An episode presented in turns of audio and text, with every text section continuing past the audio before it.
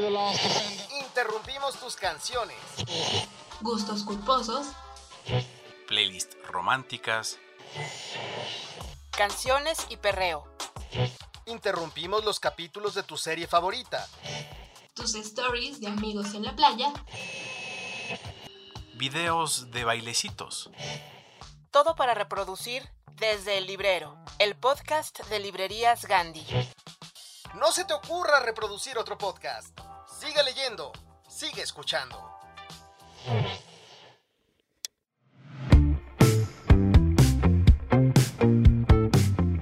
Bienvenidos a este nuevo episodio. Hoy vamos a descubrir que las historietas, los dibujos y los cómics también son el inicio para que los más pequeños en casa sean grandes lectores.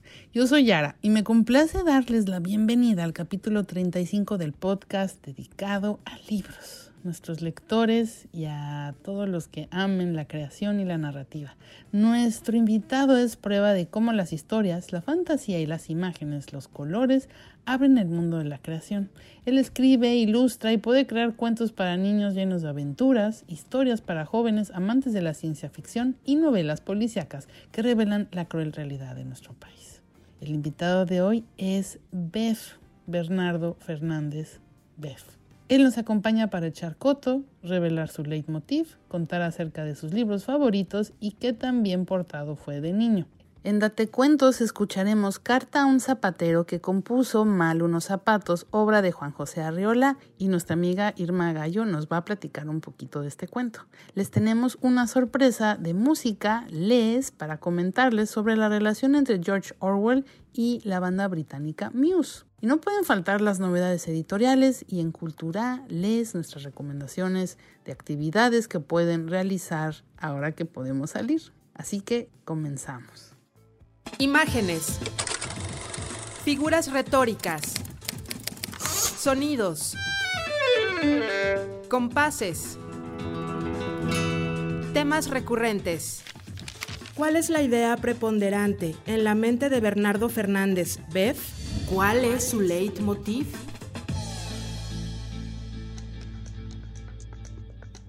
Bernardo Fernández Beff es novelista e historietista.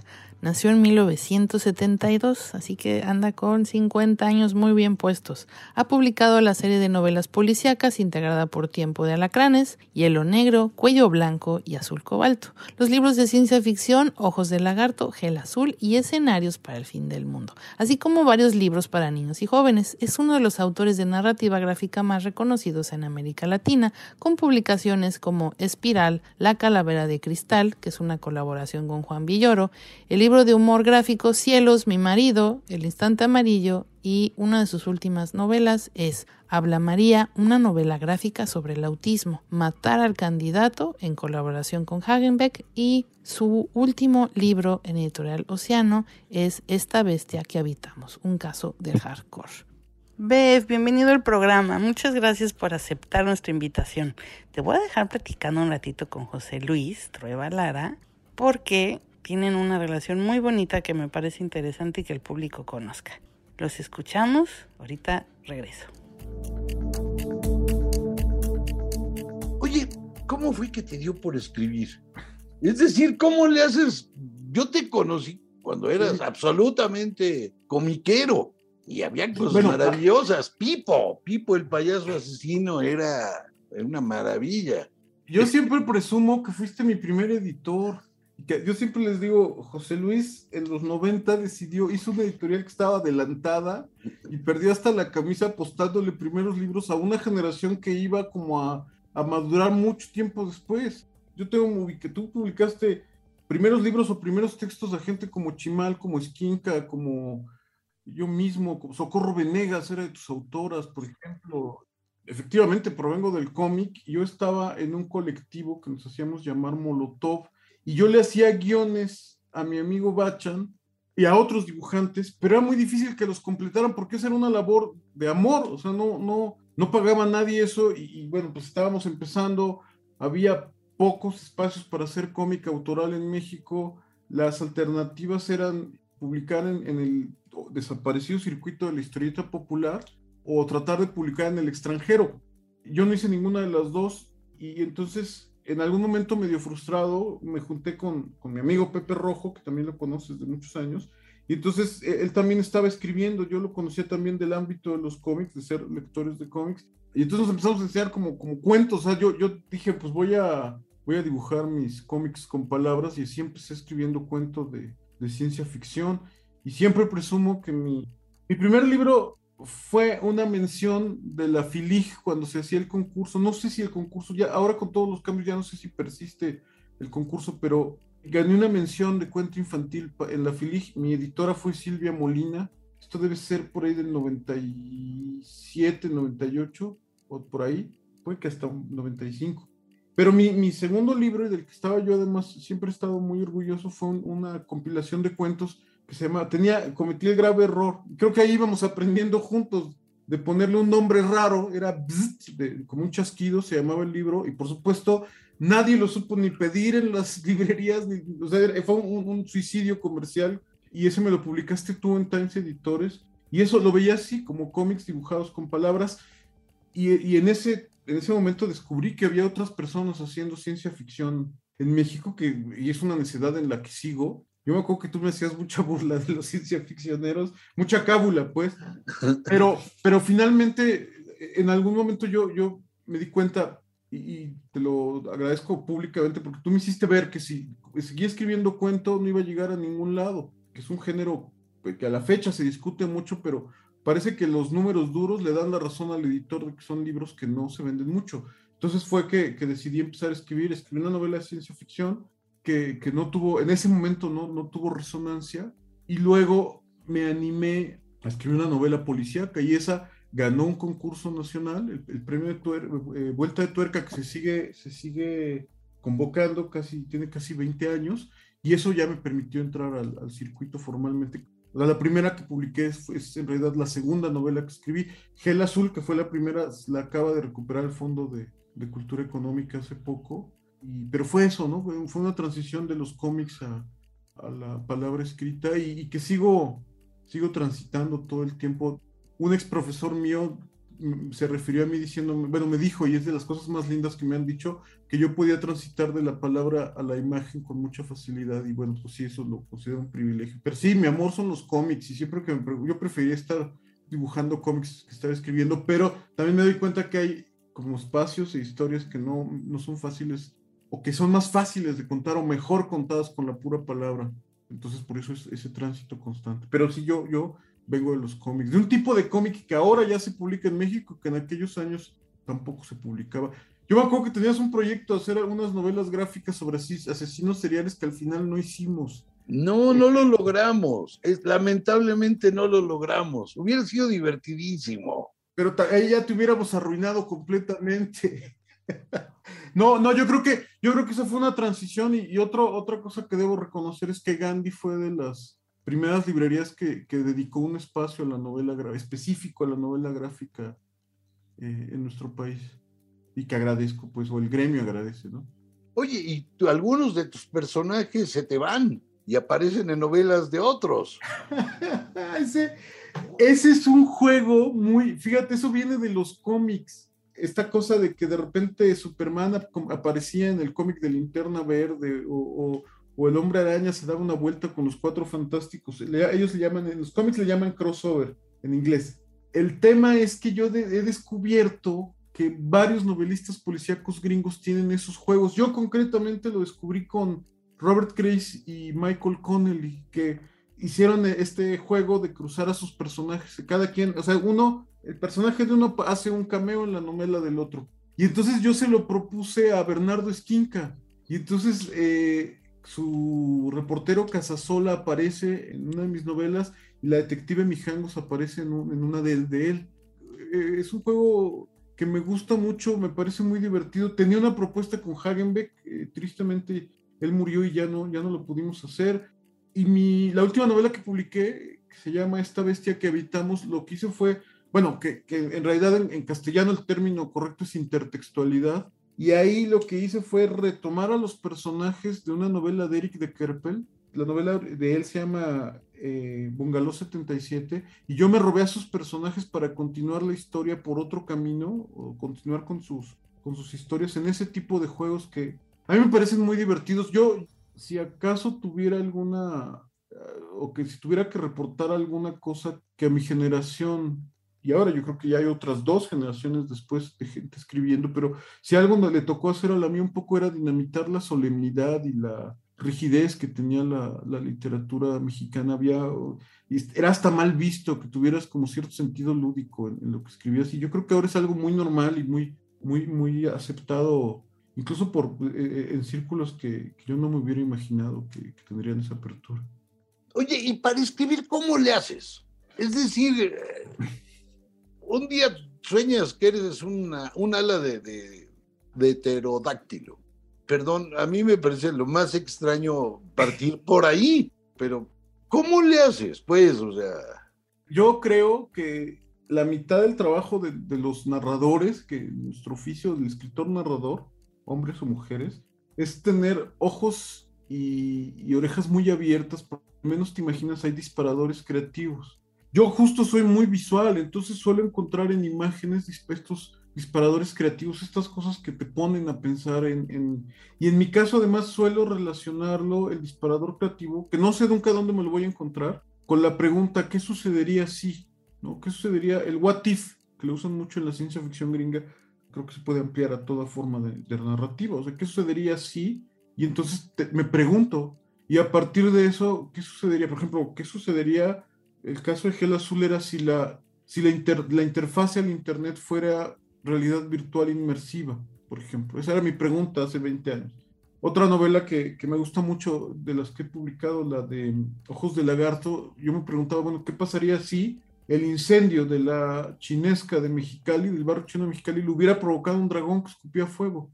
Y a partir de esa pregunta construir la, la respuesta del, del, qué sucedería así. Así es como, como suelo proceder. Y a, a veces me atoro, me, me, me, nunca he abandonado un proyecto, pero a veces me atoro. Tengo un par de cosas que tengo atoradísimas hace tiempo.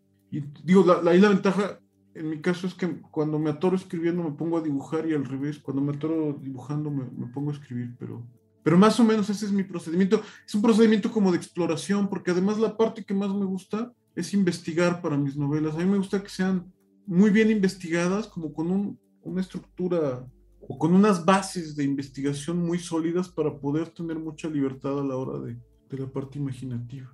Sí, eso es notorísimo. Por ejemplo, en tiempo de alacranes.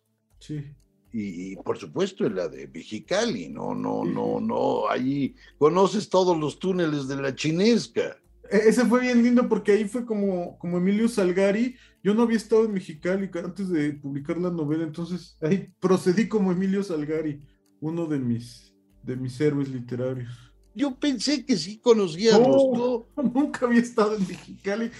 Yo permanentemente le agradezco a mi amiga eh, Yola Jiménez, que es de Mexicali, que tuvo la, la generosidad, era, era, éramos cuates de, del mundo, desaparecido mundo de los blogs, y ella tuvo la gran generosidad de ir a tomarle una foto a, al mapa del registro público de la propiedad del...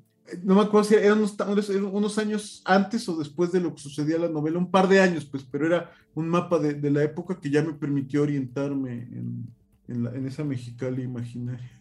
Pero sí, sí, ahí sí, sí apliqué la de, la de Emilio Salgari, que me parece como la, el ejemplo de cómo viajar con la imaginación. Emilio Salgari, como se sabe, nunca se alejó más de 100 kilómetros de su pueblo natal y fue capaz de escribir investigando sobre el sureste asiático con, con gran, no sé si precisión, pero con gran plausibilidad, digamos, ¿no? En, en esta combinación de la investigación y la imaginación, que es lo que a mí me produce gran placer literario.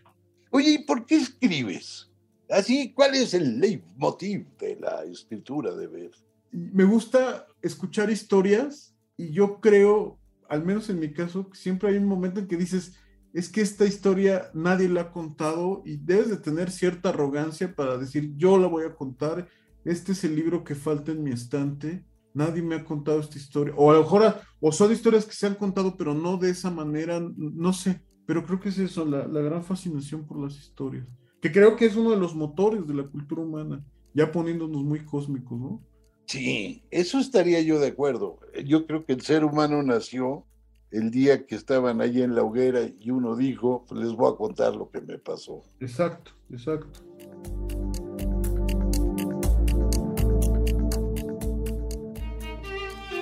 ¿Qué pasó? Hoy en la mañana Pedro me trajo un ramo de rosas, pero mamá no me dejó aceptarlas. ¿Sabes qué me hubiera gustado hacer con ellas? ¿Quién es Pedro? Unas codornices en pétalos de rosas, cocinadas con pasión y sufrimiento de un amor aparentemente imposible. Tienes hambre, ¿verdad? Sí.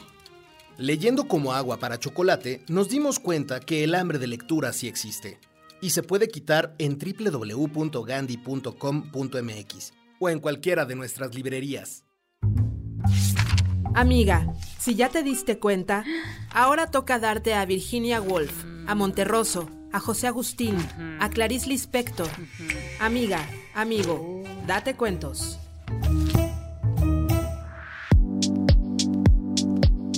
Hola, ¿qué tal amigos de Gandhi? Yo soy Irma Gallo y quiero hablarles de este cuento de Juan José Arreola que se llama Carta a un zapatero que compuso mal unos zapatos. Bueno, antes que nada les quiero contar que Juan José Arreola fue una piedra de toque en el cuento mexicano. ¿Por qué digo esto? Bueno, porque antes de él y de otros como Juan Rulfo, se escribía un cuento muy tradicional, muy realista, y él hizo toda una experimentación en cuanto al tipo de escritura, a cómo escribía, a la ironía, al humor. También empezó a meter elementos fantásticos en el cuento y muchas otras cosas en su literatura en general, a lo que él llamó el género de varia intención. Quiere decir que escribía con eh, fragmentos o digamos utilizando elementos, mejor dicho, de la crónica, del cuento, de la novela, de varios géneros. Y así creó esto que le llamó el mismo un género de varia invención. Bueno, volviendo al cuento de Carta a un zapatero que compuso mal unos zapatos, este cuento se publicó originalmente en Confabulario, en uno de los libros más conocidos, más reconocidos de Juan José Arreola, y es justamente el género epistolar, o sea, la carta, lo que utiliza aquí en donde le reclama a un zapatero que hizo muy mal una compostura de unos zapatos que él le tenía mucho aprecio a estos zapatos y que ahora ya no los puede usar. Disfrutemos de este cuento del gran Juan José Arreola.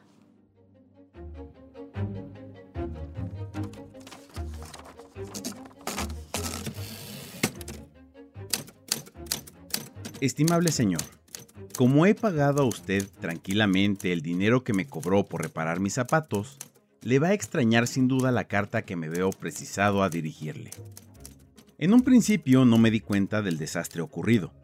Recibí mis zapatos muy contento, augurándoles una larga vida, satisfecho por la economía que acababa de realizar.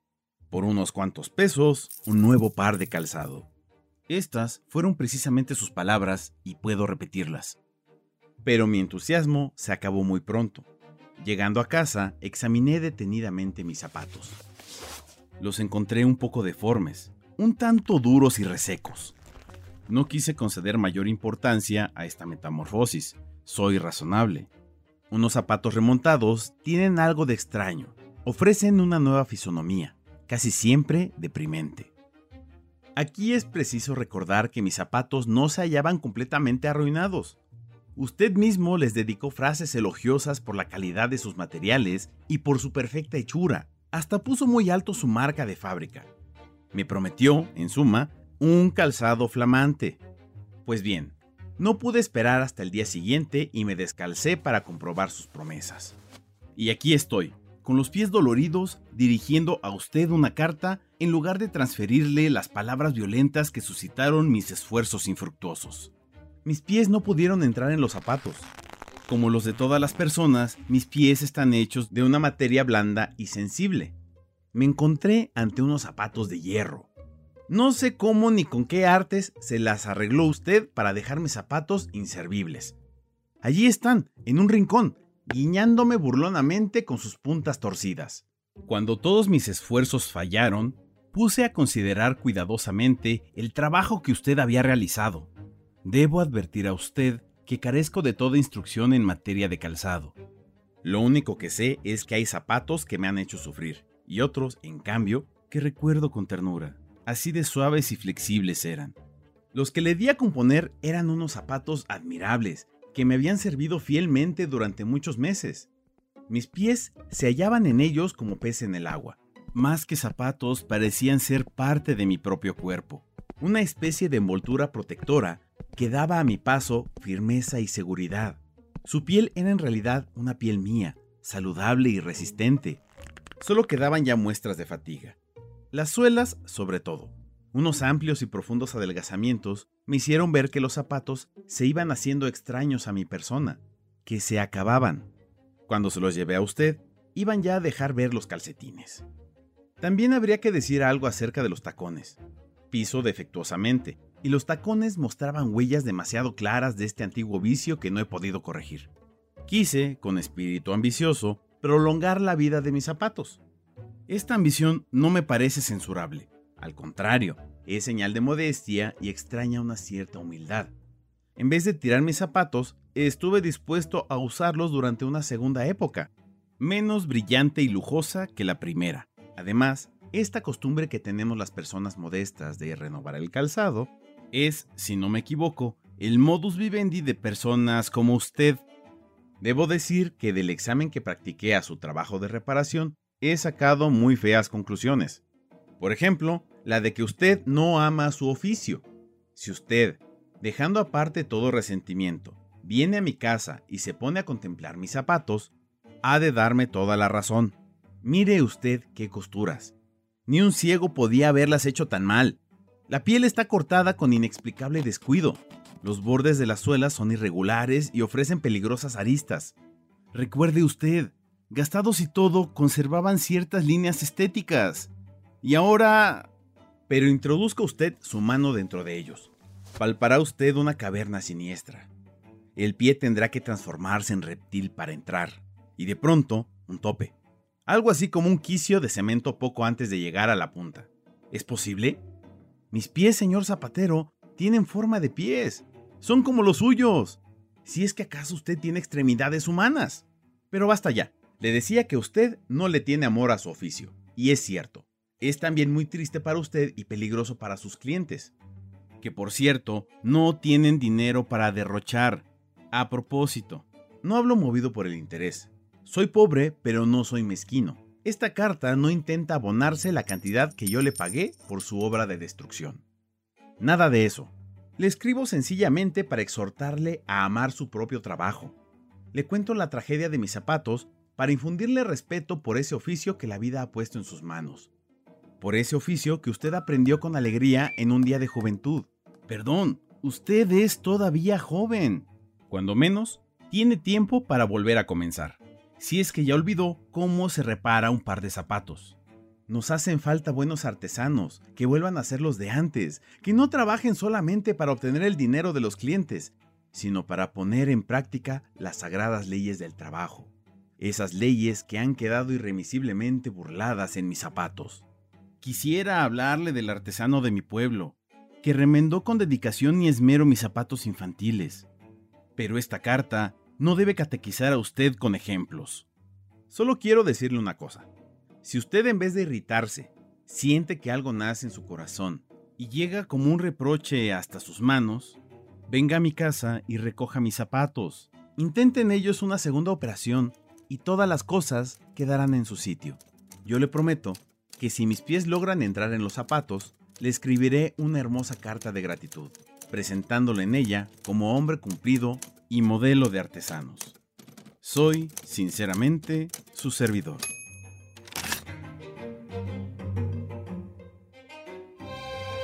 www. Punto. Gandhi. Punto. Com. Punto. MX. Encuentra todos los dramas y libros que quieras en ganti.com.mx. Pide ya y recuerda que el envío es gratis siempre. Radiografía literaria. Diseccionando las obras que yacen en la médula de los autores.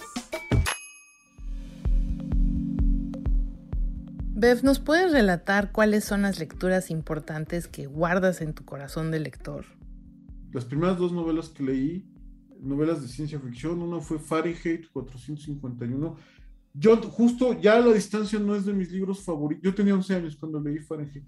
No es de mis favoritos de, de Bradbury. Y no porque son mal libros, sino porque siento que el primero que debía marcianas, que me parece mucho más amable para un lector eh, tan chiquillo, ¿no? Yo, yo creo que, ah, o sea, releí Fahrenheit muchos años después y me di cuenta que es un libro muy adulto, ¿no? No, no es un libro ni de lejos, un libro juvenil, que las crónicas sí pueden tener cierto, tampoco es que sea un libro propiamente juvenil, pero puede tener este espíritu de asombro que, que en Fahrenheit es pura, pura tristeza, creo, ¿no? Una distopía muy, muy esperanzada, pero distopía al final de cuentas. Y, y, al poco tiempo otra novela de Roger Zelazny, que es de estos autores gringos de ciencia ficción como muy para clavados. La novela se llamaba Tú el Inmortal y era una novela de aventuras en una tierra arrasada por un apocalipsis nuclear, que probablemente una... Zelazny, yo creo que Zelazny tiene esta cosa de ser un autor como muy valioso, pero poco conocido. Y bueno, después un montón de... Yo, yo, de, de todo tipo, yo, yo, Frankenstein, que además fue de las primeras, de mis primeros acercamientos a la, a la lectura.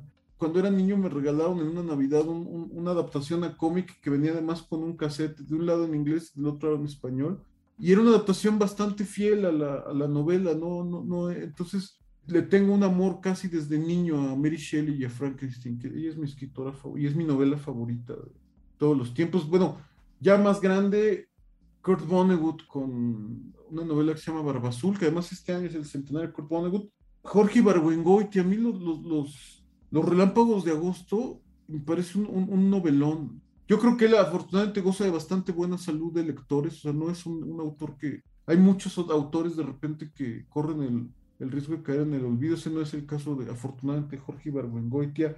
Tengo una fascinación por noticias del imperio. Yo, yo también leída casi de adolescente en la prepa. Yo desearía que hubiera, hubiera, hubiera más autores mexicanos con la ambición de, de, Fernando del Paso, esta ambición de construir catedrales.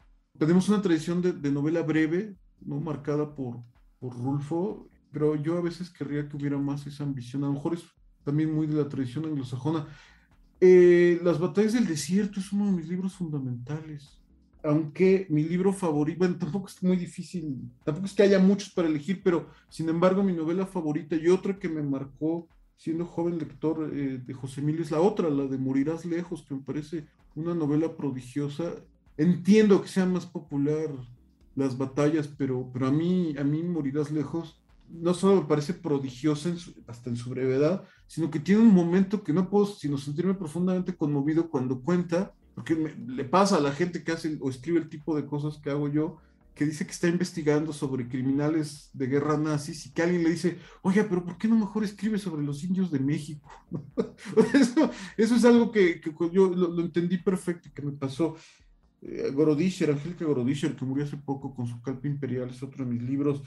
El final de siglo en, en México hay tres novelas que me, me parecen fundamentales. Yo ya no era tan jovencito, pero que son libros que para mí fueron muy importantes como, como lector y justo en este momento de transición de dibujante a escritor. Uno es Poeta Ciego de Mario Bellatín, que me parece brutal. La muerte de un instalador de Álvaro Enrique, a mí me parece que es un, un libro, además ahora que siento que, se, que, ha caído un poco en el olvido, pero me parece una novela maravillosa, también en esta cosa como de, de este final de siglo apocalíptico y La Ruta del Hielo y la Sal de José Luis Zárate es otro de mis libros, que ahora también lo recuperó el Fondo de Cultura Económica. Más allá de que es una novela de vampiros, que nunca dice la palabra vampiro, me parece la mejor novela que se ha hecho en México o por un autor mexicano sobre el mar. El viaje náutico que hace José Luis a mí me parece de una belleza lírica que, que muy difícil de encontrar en, en, literatura mexicana o en cualquier otro lado.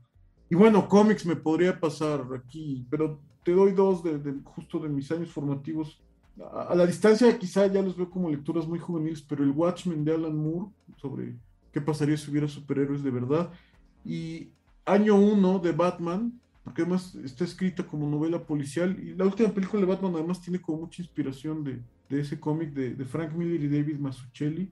fueron como de, de- bueno, y de cómics muchos, o sea, desde Asterix o Lucky Luke, los libros de Rius, los super sabios de Germán Butz, en fin, me podía estar aquí horas y horas. Me encantaban las tiras de, de Palmira Garza, que ahora está también medio olvidada, esta caricaturista de la generación de Rius, y, y Abel Quesada, que lo tengo en, un, en todo libro de Abel Quesada que cayó en mis manos, siempre me lo devoré.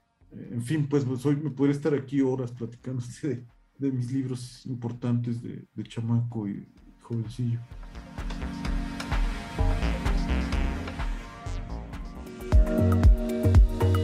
A pesar de los riesgos que en algunas ocasiones puede provocar lo nerd, ser un ratón de biblioteca o de librería no es una mala opción.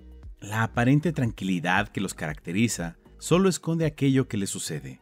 Mientras están sentados o acostados, ellos viven lo que muy pocos pueden experimentar. Se convierten en piratas o en aventureros sin par. Protagonizan grandes amores o sufren desamores que los obligan a repensar su existencia. Se sumergen en las ideas, descubren mundos que parecen imposibles y, por supuesto, se adueñan de las llaves que pueden abrirles muchas de las puertas que encontrarán al paso de los años. Por esta razón, en el número de abril de Lee Más, que tuvo como editor invitado a Rodrigo Morlesín, lo dedicamos a los ratones de biblioteca. Para lograrlo, invitamos a muchos de los que conocemos, a los escritores y los ilustradores de libros infantiles y juveniles de varios lugares del mundo. A todos les preguntamos lo mismo y todos nos respondieron de maneras distintas. Cuando escucharon la voz que les decía, ¿cuál fue la mejor travesura que hiciste en tu infancia? Recibimos respuestas de lo más variadas. Algunos eran muy bien portados, otros emprendían acciones que parecían muy peligrosas, algunos más eran rebeldes, y como debe de ser, no faltaron los que se asomaron con nostalgia al pasado y nos hablaron de la nieve lunar. Así pues, esta entrega de nuestra revista consiste en un doble encuentro de los ratones de biblioteca o de librería.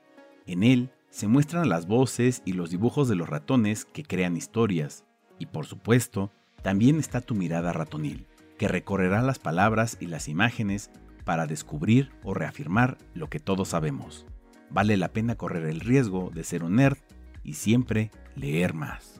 Puedes conseguir este número en todas las sucursales de Gandhi o en gandhi.com.mx.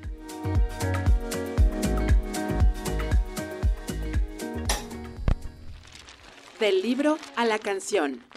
De la literatura al rock, al pop y hasta al punk. Sube el volumen. Esto es Música Lees. La influencia de la literatura en la música que escuchas.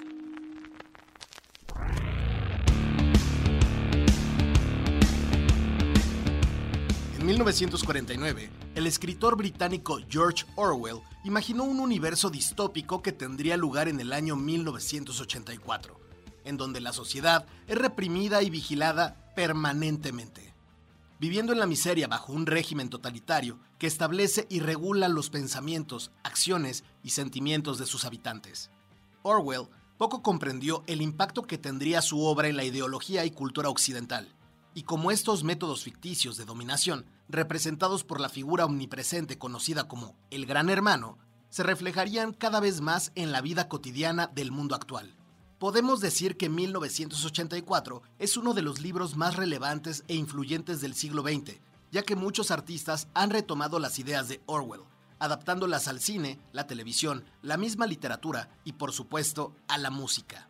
Personas de la talla de David Bowie y bandas como Radiohead o Placebo se han visto fascinadas por el pensamiento orwelliano y han creado infinidad de temas inspirados en esta distopía.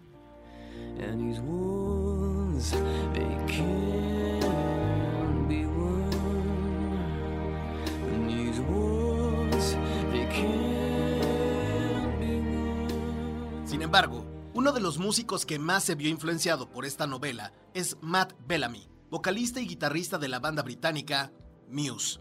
Fue tanta la impresión que esta obra dejó en él que en 2009 compuso junto a sus compañeros un disco conceptual titulado The Resistance, el cual rinde completo homenaje a las teorías, lugares, pasajes y personajes que nacieron de la mente de Orwell.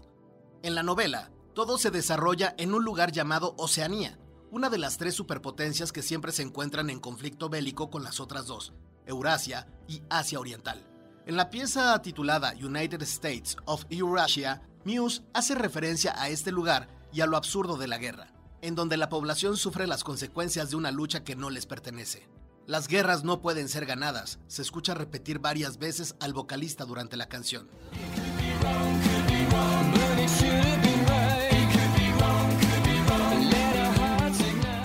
Matt Bellamy confiesa que, dejando de lado los tintes políticos de la obra, no pudo pasar por alto la historia de amor que se desarrolla en la novela. Winston Smith, el protagonista, se enamora de Julia, una joven rebelde que trata de escapar del sistema, y juntos se unen formando una resistencia a esta sociedad represora.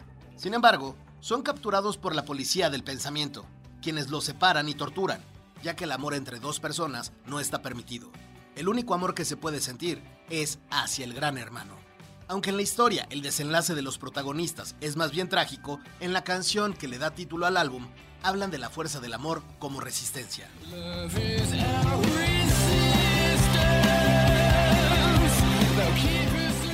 Es impresionante cómo Orwell en su novela concibió lo peor de un sistema que poco a poco se fue volviendo realidad. Una sociedad dominada por gobiernos que manipulan la información, limitan la libertad de expresión y controlan a la población a través de los medios de comunicación. En ese contexto, Muse crea un himno titulado Uprising, que bien podría ser utilizado en una rebelión.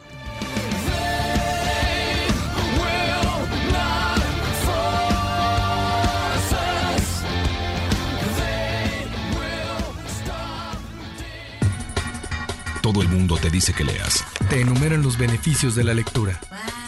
Desde chiquito, durante la adolescencia y la adultez, te advierten sobre lo bueno y muy bueno que es leer. Pero la verdad es que... Te da flojera. Librerías Gandhi tiene la solución. No leas. Haz como que lees. Visita cualquiera de nuestras librerías. Pregunta a nuestros asesores qué libros comprar. Lee las contraportadas, apréndete los nombres de los autores y los títulos de sus libros. Y lo más importante, nunca salgas de casa sin un libro bajo el brazo. El sano cotorreo es esa costumbre que tienen las personas de hablar entre ellas, cual si fueran aves coloridas, divertidas y sobre todo cotorras. ¿Qué tiene que ver un cotorro con nuestros invitados? Especialmente que nuestros invitados son bien cotorros. Les gusta el jijiji y el jajaja, los libros y echarse una buena platicada. Esto es Echando Coto.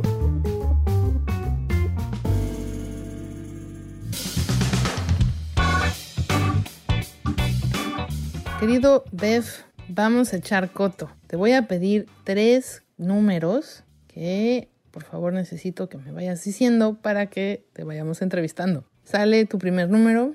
A ver, cuatro. Cuéntanos la peor travesura que hayas hecho de niño. Me da mucha vergüenza que me preguntes una de las peores cosas que haya hecho de niño, porque era muy bien portado. o sea, no, me gustaría decirte que, que, le prendí fuego al coche del vecino, pero no, era, era, era muy aburrido porque me la pasaba dibujando. Entonces, no, soy muy malo para. Era de verdad bien portadito. O sea, el grado, y esto no es, no es este. De verdad, va a sonar a, a exageración, pero mi profesor de quinto de primaria le decía a mi mamá oiga, pues dígale que se porte un poco más mal, porque es muy tranquilo. Era muy callado, muy introvertido, dibujaba todo el tiempo o leía, entonces era así nerdazo. Entonces no, no, no, me, me, encantaría tener alguna muy buena y jugosa para esta, pero soy la persona equivocada para preguntarme esta. ¿Y ser nerd no era difícil? Ahora se ha puesto como muy de moda y tiene como cierto prestigio la nerdez.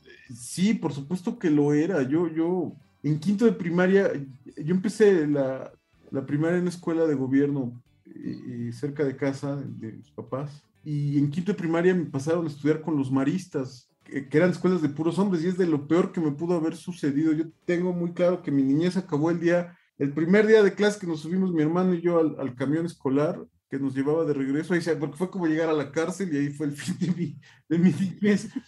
Y sí, sí, yo, yo recuerdo había cierto bullying porque leía cómics o...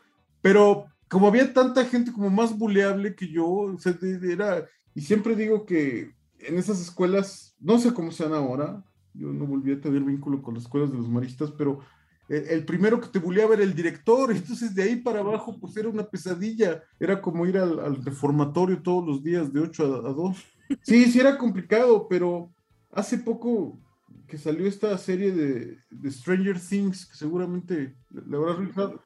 Pues esos eran todos mis referentes de la época. O sea, podría haber, excepto el, el juego de rol, que eso sí era para todavía más nerds que yo, y lo digo con orgullo. lo- o sea, los que jugaban rol eran más nerds que los que leíamos cómics. O sea, esos, a esos los buleábamos, los de los cómics. Pero en todo caso, ma- más, lo complicado era conseguir las cosas, eh, el material nerd, lo, lo- lo terminabas intercambiando con otros eh, almas afines. Yo justo, y de verdad no, no por, por estar aquí, sino de verdad uno de mis, de mis nuestros paseos familiares solían, porque yo tuve suerte de, la suerte de, de tener papás lectores, entonces los paseos casi siempre acababan o en el puesto de periódicos a comprar cómics, que era donde se compraban en aquellos años, o muy seguido en- justamente en Gandhi de Coyoacán, en la, en la primera sede, y yo me acuerdo pasarme horas en el estante de ciencia ficción, leyendo cuartos de forros, este, decidiendo pues qué comprarme. Quizá la, la dificultad era, era, iba más por ahí. Uno más. Eh, dos. Con los maristas. ¿Había alguna maestra que pareciera mantis religiosa? Sí, la misma Arilú, ¿cómo no? Mi maestra de inglés de sexto de primaria, que era terrible, terrible. Yo la- le, le- teníamos terror todos a la, a la, mis- a la misma Arilú.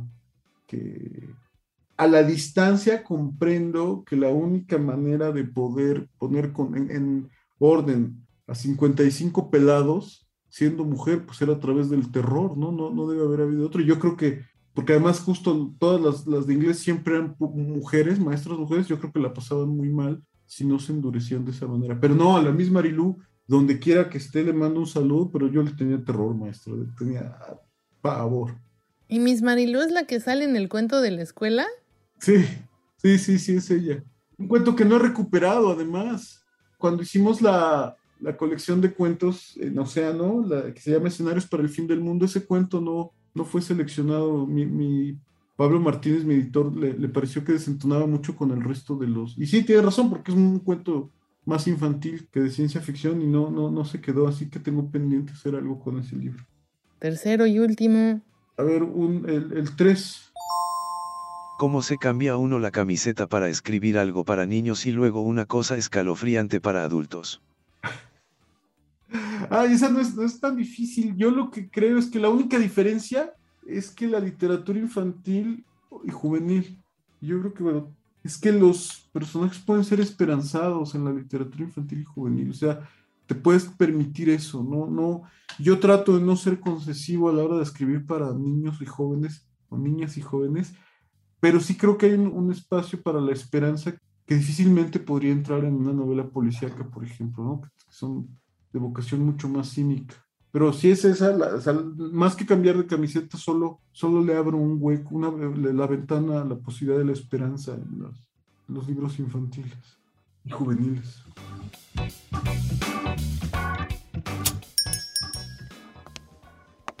Bienvenida a Viajes Gandhi.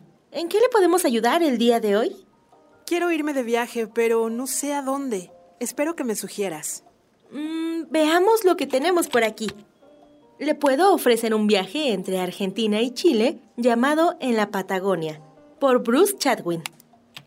Si no, también puedo ofrecerle un 3x1 para que visite Italia, India e Indonesia en Come Reza Ama, de Elizabeth Gilbert.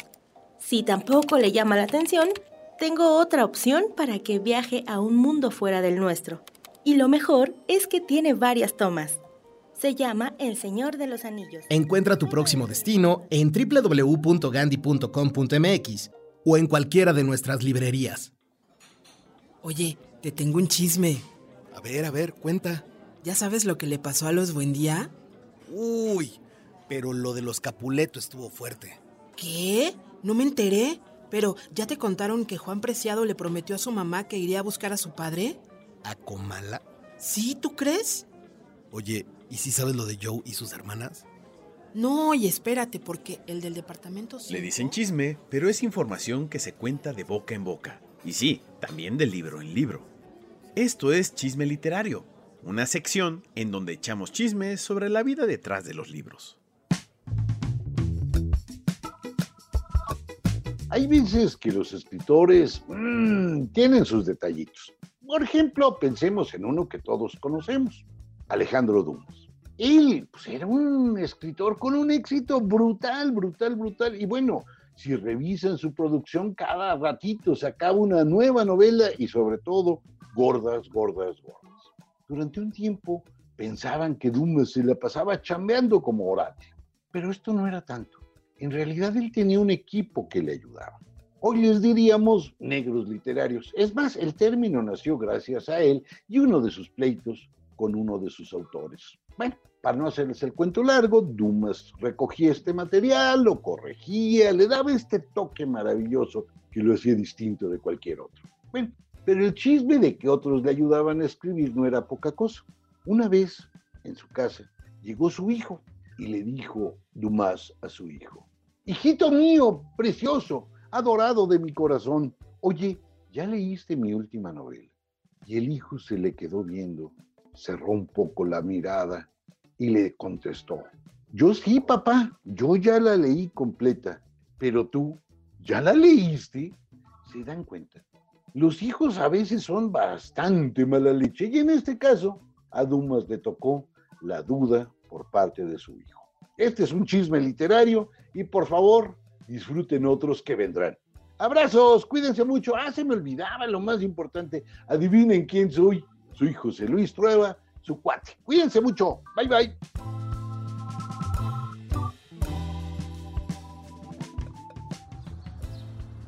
Mi amor. ¿Qué, qué, Mi amor, ¿qué, qué crees? Ay, qué mi chiquita. Es que qué- tengo que decirte algo que... Ay, dime lo que quieras, mamacita. No sé si te va a gustar o no, Ay, ¿cómo pero no? estamos embarazados. ¿Estás embarazada? Terror. Libros de todos los géneros y corrientes. En librerías Gandhi. Una hoja en blanco, una letra, Después, una palabra. luego una oración, un párrafo, una página, un capítulo, una historia completa. Pero todo lo que pasó hasta llegar a esa historia, Te lo contamos aquí. esto me pasó escribiendo.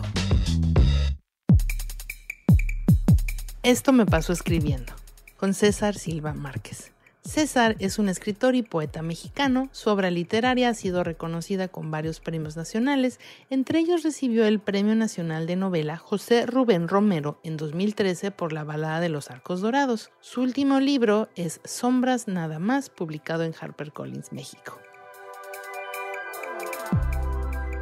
Hola amigos desde librero, mi nombre es César Silva Márquez. Yo escribí la novela Sombras Nada más, editada por HarperCollins México.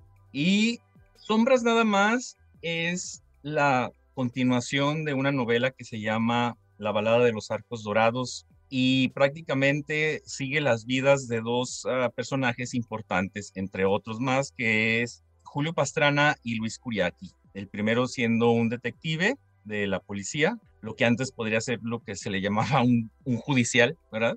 Y Luis Curiaki es un periodista joven. Sombras nada más es una novela que tiene investigación de muchos lados. Se investigó primero los rangos de la policía para ver cómo funcionaba, pues ahora sí, cómo estaba dividida la policía y sobre todo en Ciudad Juárez, ¿no?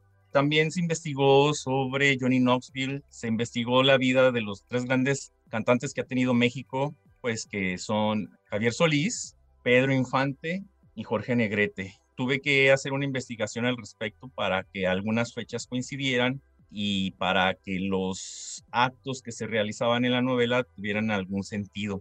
Se investigó sobre todo eh, de casos eh, violentos contra mujeres en cuestiones de violencia intrafamiliar y coincidentemente la novela refleja o retrata un pasaje horrible que sucedió aquí en, en Veracruz, pero yo lo trasladé a Ciudad Juárez, que fue un secuestro y la manera en que se resolvió eh, más o menos fue la manera que se resolvió realmente.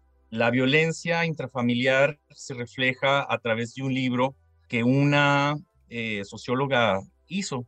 No recuerdo las fechas, pero los casos que se reflejan ahí son los que vienen de alguna manera también en el libro. Y me di cuenta del, del grave problema que había en cuestiones de violencia intrafamiliar en México, tanto así que una persona que estaba haciendo una investigación similar, una mujer, eh, murió, fue asesinada por una de estas personas que pensó que la investigación que se estaba haciendo era para otros fines más que de documentación y pues es, es muy lamentable y de alguna manera eso se refleja en Sombras nada más. Aparte de que es una novela que es alegremente trágica o tristemente trágica, como se le quiera llamar, se refleja el absurdo de, pues ahora sí, que de la vida en México a través del crisol que está creándose en Ciudad Juárez. Lo que yo quiero plasmar más específicamente en Sombras nada más es la vida fronteriza a través de, un tono o de tintes noir, ¿verdad? Y también fantástico.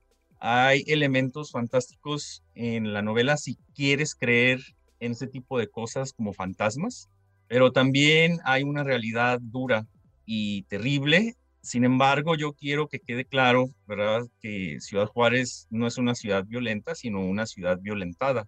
Eh, la gente tiene sueños como que sus hijos salgan bien de la escuela, que tengan un buen fin de semana, ¿verdad? Y eso es lo que a mí me gusta plasmar. La novela Sombra nada más escribió de noche, prácticamente toda la novela sucede de noche, pero también se escribió de noche viendo un barranco que tengo aquí frente a mí y fue una novela que me cansó porque comenzaba a escribirla a las 10 de la noche, por ahí comenzaba, leía las noticias eh, a través de internet y de ahí me iba nutriendo para darle cuerpo a toda la novela y a la trama. Me iba a dormir usualmente a las 3 de la mañana. Podría haberme quedado más tiempo, pero yo tengo cierta fobia a ver el amanecer. No me gusta ver el amanecer. De hecho, han sido muy pocas las veces que he visto el amanecer y ya cuando sentía que iba a pegar el sol, decía, no, no, no, me tengo que ir a dormir y por eso detenía lo que estuviera haciendo en la novela. Muchas gracias al podcast desde el Librero y a Librerías Gandhi, por supuesto, y que tengan muy, muy buen día. W.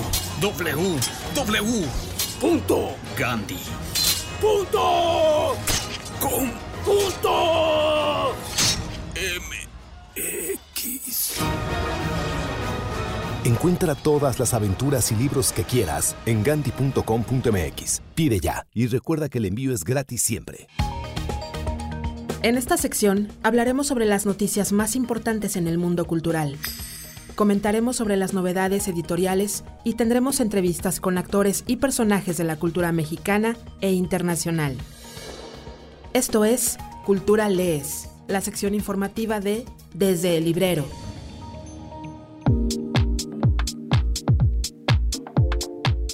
Premio Cervantes 2021. El premio fue entregado a la escritora uruguaya Cristina Peri Rossi. Por causas de salud no pudo asistir a la ceremonia solemne en la Universidad de Alcalá de Henares, que se celebró de forma presencial después de dos años de pandemia. En su representación recibió el premio la actriz Cecilia Ross, leyendo el discurso que Peri Rossi enarboló la bandera de la igualdad de la mujer, alzó la voz frente a las atrocidades de la guerra y defendió la libertad sexual. Una libertad a toda costa que ha guiado la vida de Peri Rossi en general. Ella fue marcada por la dureza del exilio y la valentía y firmeza con la que ha vivido el amor y el deseo sexual. De este modo, ella comentó al leer a Cervantes. Cervantes desacraliza la belleza como atributo femenino y convierte a Marcela en una heroína trágica para conservar su libertad frente a los hombres que quieren poseerla, dominarla, renuncia a la vida social, aislándose del mundo, huyendo de los hombres. Por supuesto, esta heroína posteriormente sería calificada de histérica, frígida y neurótica al no asumir el rol que le asignaba la sociedad patriarcal.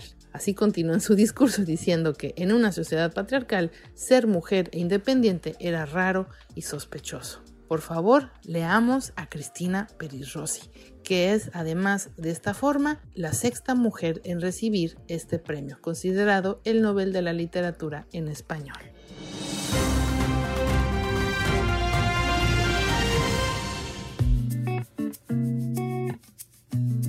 Se presenta por primera vez Mural de una mujer en el Palacio de Bellas Artes. Por primera vez se mostrará al público la última pintura mural de Rina Lazo, titulada Xibalbá, el inframundo de los mayas. Se podrá visitar del 27 de abril al 24 de julio. Con más de 2 metros de alto y 5 metros de largo, la obra será exhibida en la Sala Internacional del Museo del Palacio de Bellas Artes. A casi tres años del deceso del artista, rinden homenaje a la pintora, grabadora y muralista de origen guatemalteco, quien fue una figura protagónica del medio artístico mexicano y partícipe de diversas luchas sociales del siglo XX. Con motivo de los 100 años del movimiento muralista mexicano, esta exhibición invita a recuperar nuestra memoria histórica, reconocer la variedad estilística y temática del muralismo, además de mostrar la participación e importancia de las mujeres como miembros activos de este movimiento.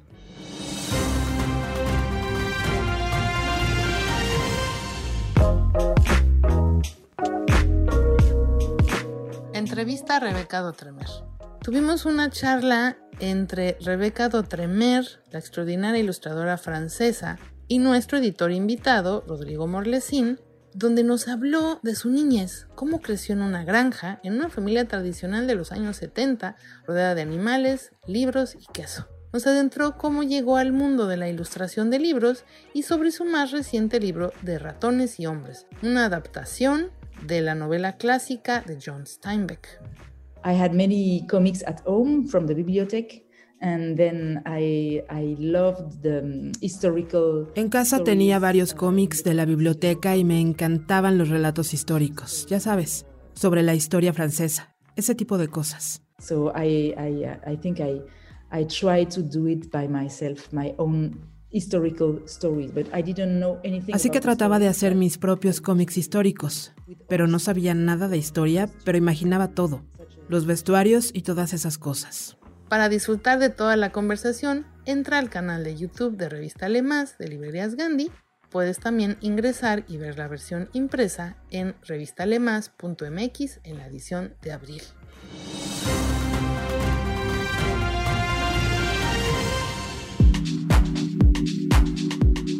Día de la Tierra.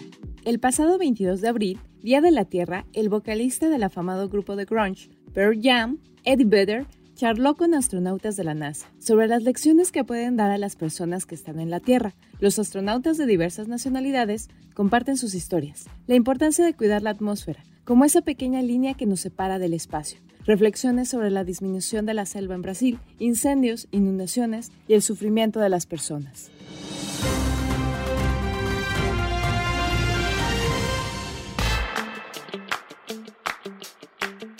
En nuestra edición 155 de la revista Le Más, la revista la dedicamos a los ratones de librería o de biblioteca, al amor que tenemos por los libros desde niños y, por supuesto, a los niños que aún viven dentro de los adultos. ¿Qué les parece si los dejamos salir un rato?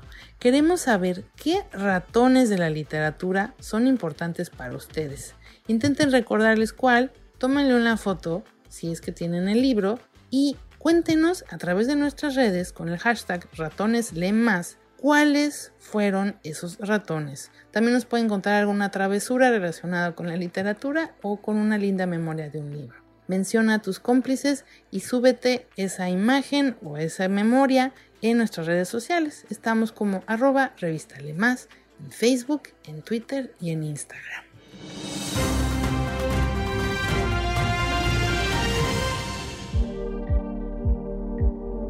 Estas son algunas recomendaciones que pueden encontrar en nuestras mesas de novedades editoriales y en gandhi.com.mx. El peligro de estar cuerda, de Rosa Montero, por editorial Six Barral, México. Rosa Montero nos ofrece un estudio apasionante sobre los vínculos entre la creatividad y la inestabilidad mental, y lo hace compartiendo con el lector numerosas curiosidades sobre cómo funciona nuestro cerebro al crear desmenuzando todos los aspectos que influyen en la creatividad y montándolos ante los ojos del lector. Ensayo y ficción se dan la mano en la exploración sobre los vínculos entre la creatividad y la locura, y así el lector asistirá en directo al mismo proceso de la creación. El peligro de estar cuerda habla cómo las hadas nos dan un don y nos hacen pagar un precio por él. Los normales no pagamos ese duro precio, pero corremos el riesgo de morir de tedio en lugar de morir de amor. Algo en qué creer, por Nicholas Butler, en Libros del Asteroide.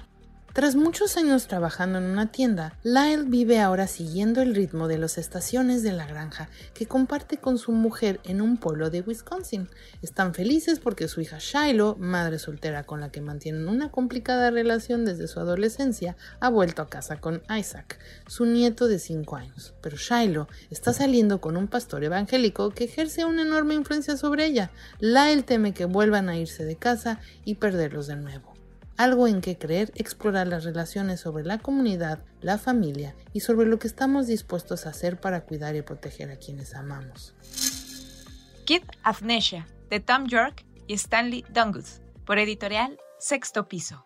En una celebración del proceso creativo de los emblemáticos álbumes de Radiohead, así como las piezas artísticas que se crearon especialmente durante la gestión de los mismos, la concepción, el ensayo, la grabación y la producción de estos discos, Tom York y Stanley Dunwood produjeron cientos de imágenes. Estas comprendían desde garabatos a bolígrafo, obsesivos e insomnes, hasta lienzos pintados de casi dos metros cuadrados, pasando por collage hechos con tijeras y pegamento, e inmensos paisajes digitales. Utilizaron todas las técnicas con las que pudieron dar, desde palos y cuchillos hasta las tecnologías digitales emergentes. El Mentalista, por Camila Lackberg y Henrik Fexus, en Editorial Planeta. En un parque de atracciones a las afueras de Estocolmo aparece el cuerpo de una joven asesinada de una forma muy macabra, dentro de una caja de madera atravesada por múltiples espadas. La agente de policía de Estocolmo, Mina Daviri, reservada y metódica, forma parte del equipo especial de investigación que se hace cargo del caso. Cuando Mina agota todas las posibles pistas, recurre al conocido mentalista Vincent Wilder para que los ayude a descifrar los indicios que parecen conectar el asesinato con el mundo del ilusionismo. Mina y Vincent se darán cuenta de que están ante un despiadado asesino en serie que además tiene que ver con el trágico pasado de ambos. Esta es la última novela de la multipremiada bestseller Camila Lackberg.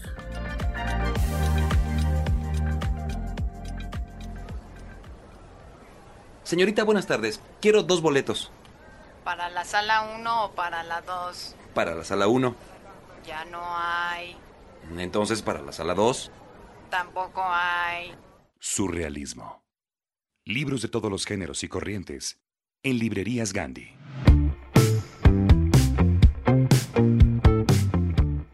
Amigos, esperamos les haya agradado lo que les preparamos en esta ocasión. Para el capítulo 36 les vamos a traer una conversación con la escritora mexicana y poeta Brenda Ríos. Como siempre, les agradecemos que nos consulten en nuestras redes en arroba revista Lemas, arroba librerías Gandhi y por supuesto en los sitios que tenemos para ustedes. Gandhi.com.mx, revistalemas.mx, máscultura.mx y en nuestro canal de YouTube, Revista Alemán de Librerías Gandhi, donde pueden ver más de 2.000 entrevistas que les hacemos a diferentes escritores y creadores del mundo cultural. Muchas gracias, déjenos sus comentarios en la plataforma desde donde están escuchando este podcast. Les mando un abrazo muy grande, hasta pronto. Gracias por escuchar. Te esperamos en el siguiente capítulo de Desde el Librero. Sigue leyendo, sigue escuchando.